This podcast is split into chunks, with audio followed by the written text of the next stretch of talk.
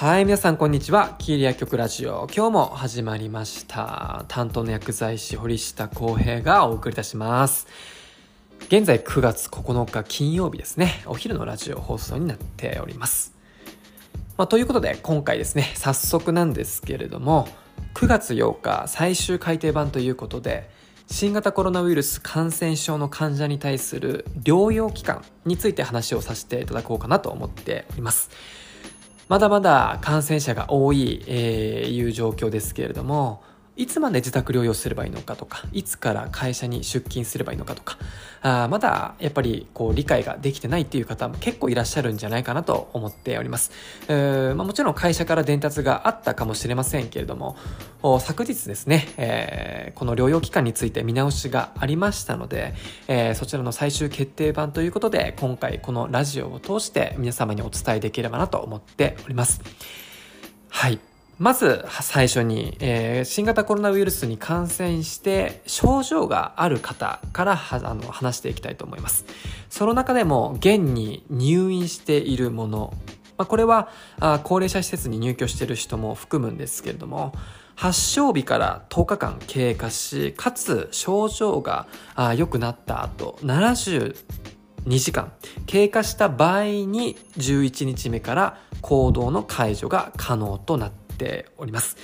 まあ、こちらは従来からま変更がないということですので、まあ、現状維持で、えーえー、進んでいただければなと思っております。で、今話した以外のもの、例えば自宅療養とかホテル隔離とか、ほとんどの人がこちらに当てはまるんじゃないかなと思うんですけれども、発症日から1週間7日間が経過しかつ症状が良くなった後24時間経過した場合には8日目から解除がこうあの可能となっております。ただし10日間が経過するまでは感染リスクが残存することからあまあ検温など、まあ、地震による健康状態の確認だったり不要不急の訪問だったりまあ、このような自主的な感染予防の行動の徹底っていうものが求められてきます。ですのでしっかりね、えーまあ、8日目経ったからもう大丈夫ですよねつってえいろんなとこ出歩くとかいろんな人に会いに行くとか会食をするとかそういうことではなくて、えー、10日間は感染リスクっていうのはまだまだ残っている状況ですので、えー、皆さん注意をしてくださいということになっております。次に症状がない方こちらも結構多いですよね、えー、今回コロナに感染した後も無症状の方が多いっていうことで知らず知らずにいろんな人に、えー、このウイルスを移してしまったりっていうケースもかなり多く見受けられます。そういった方はですね、えー、この PCR 検査とかあ検体採取日から1週間7日間を経過した場合には8日目に療養解除となっております。こちらも従来から変更がありません。で、ここからなんですけれども、それに加えて、えー、検体採取日から5日目において、えー、医療用の抗原検査キットによる検査で陰性を確認した場合には、5日間経過した後、要するに5日目、あ、間違えました。あ6日目からですね、えー、解除が可能となっております。で、こちらもですね、先ほどと同じなんですけれども、まあ、1週間が経過するまでは感染リスクっていうものは残存するということから、まあ、検温など地震による健康状態の確認だったり、不要不急の訪問だったり、えー、自主的なこうあの感染予防行動の徹底がお願いあのが必要になってくるということになっております。